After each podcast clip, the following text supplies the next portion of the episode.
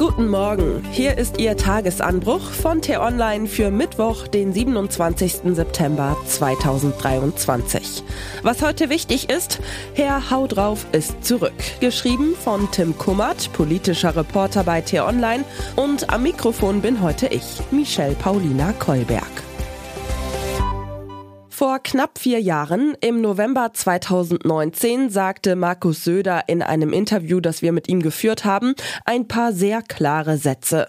Beispielsweise, die AfD ist die neue NPD. Oder es ist wichtig, die konservative Seite unserer Parteien zu betonen. Das ist die DNA der Union. Und dann sagte er noch, doch wer den Fehler macht, sich bei den Populisten anzubiedern, der wird erleben, dass er diese nicht überbieten kann. Ein Jahr zuvor hatte er im bayerischen Landtagswahlkampf genau das versucht, die Populisten zu überbieten. Er hatte scharf gegen den Asyltourismus gewettert. Keine Metapher war ihm zu scharf, kein Vergleich groß genug, wochenlang ging das so. Doch Söder scheiterte. Die AfD erreichte 10,2 Prozent. Daraufhin gab sich Söder also im T-Online-Interview geläutert. Seinen Fehler wollte er nicht wiederholen. Wähler künftig gewinnen ohne Populismus, stattdessen mit ruhigen, ausgeklügelten Plänen überzeugen. So wirkte Söder zumindest. Nun sind vier Jahre vergangen und Söder spricht wieder viel über Migrationspolitik. Seinen Plan von damals scheint er verworfen zu haben.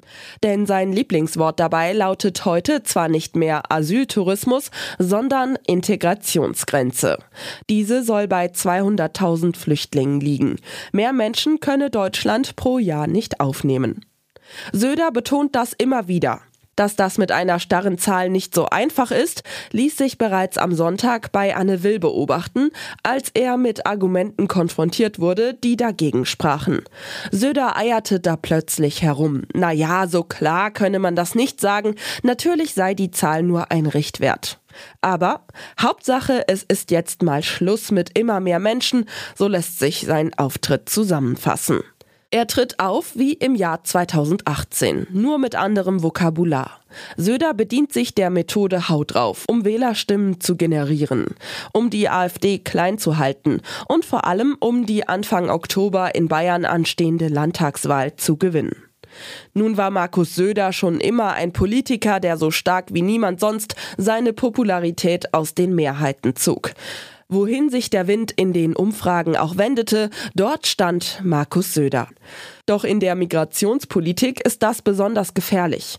Es geht um Menschen, die Hilfe suchen und um Menschen, die es verunsichert, wenn in ihrem Dorf plötzlich Hunderte von Migranten auftauchen. Wenn Söder nun erneut versucht, die AfD mit einer Art Asyltourismus-Leitpolitik rechts zu überholen, dann wiederholt er nicht nur einen Fehler, sondern verliert auch an Glaubwürdigkeit, dass er es mit einer ausgeruhten Strategie wirklich ernst gemeint hat. Söder ist einer der einflussreichsten Politiker der Union. Und die Probleme in den Kommunen sind real. Der Staat muss handeln, um die aktuelle Lage in den Griff zu kriegen. Es gäbe ausreichend kluge Ansätze, um auch als Konservativer über Lösungen nachzudenken. Ja, finanzielle Unterstützung kann als Sachleistung an Migranten ausgehändigt werden. Doch Söder kündigt erst jetzt, kurz vor der Wahl, das an, obwohl er das schon seit langem in seinem Land hätte umsetzen können.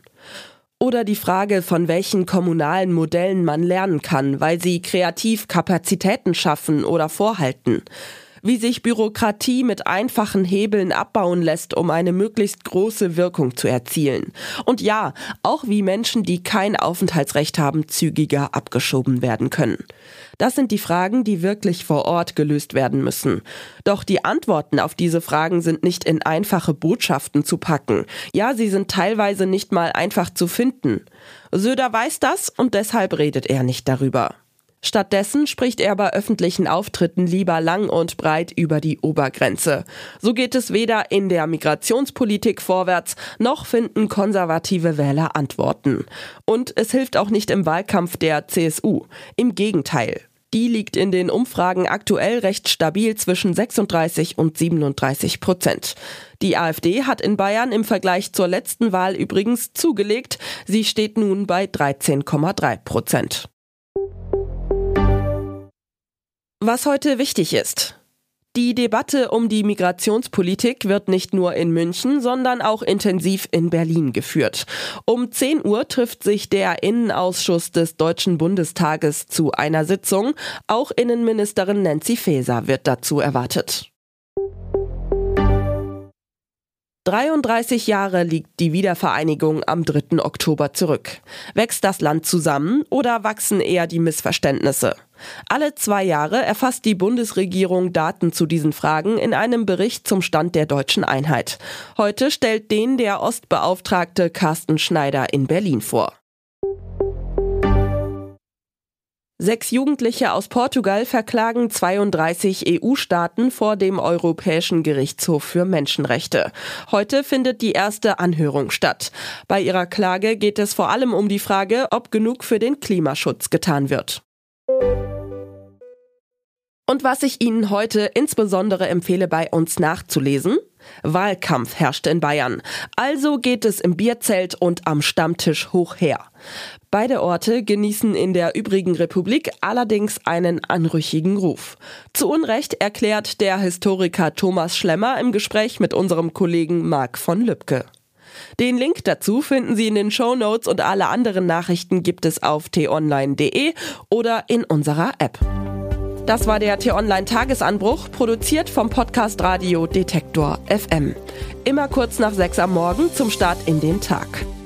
Hören Sie auch gern in den T-Online-Podcast Grünes Licht rein. Dort gibt es in 10 bis 15 Minuten einfache Tipps für einen nachhaltigeren Alltag.